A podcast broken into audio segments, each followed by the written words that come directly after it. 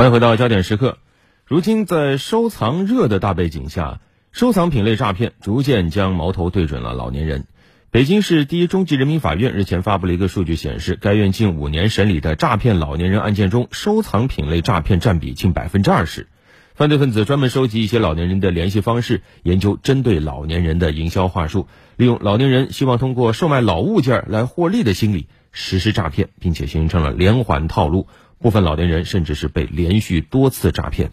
那遇到这种情况，您能分辨吗？该怎么办？焦点时刻十一特别策划“老友反诈”由湖北之声、老年天地节目携手武汉市公安局联合推出。今天我们来听第三期“老友反诈”反诈问答。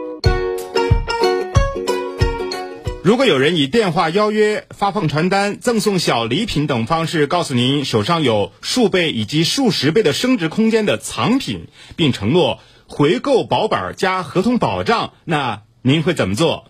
三选一：A. 确实有点心动，先看看再说，反正也不吃亏；B.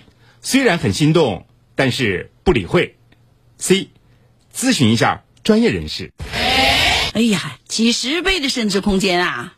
太让人心动了，我试试吧。虽然听起来有点心动啊，但是我一般不会理会它。哦，这个诱惑力挺大的，那我事先还是先去咨询一下专业的人士。买到了没有价值的假的收藏品，您应该怎么处理？A.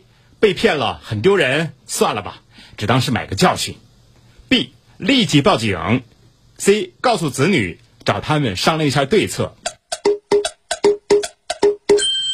被骗了还是很丢人的，算了，自己就吃个哑巴亏吧。这我要马上报警，没什么说的。哦，遇上这样的情况，先跟子女商量一下对策，看怎么样处理。老友反诈，警官说。老年朋友们，面对收藏品投资骗局，我们怎么做才不会上当受骗呢？我们来听一听武汉市公安局刑侦支队民警邱峰怎么说。诈骗分子抓住老年人喜欢收藏东西，但又对这方面的知识不了解这一现状，以高价回收作为诱饵，来吸引老年人购买所谓的收藏品。为了促成老年人最终付款，骗子还会安排专人扮演托，在骗局中他们会承诺回购保本。加合同保障，拍卖产品要认准有拍卖资质的拍卖公司。正规拍卖公司在产品未成交之前，不会向卖家收取任何费用。如果需要签署产品回购合同时，建议寻求律师帮助。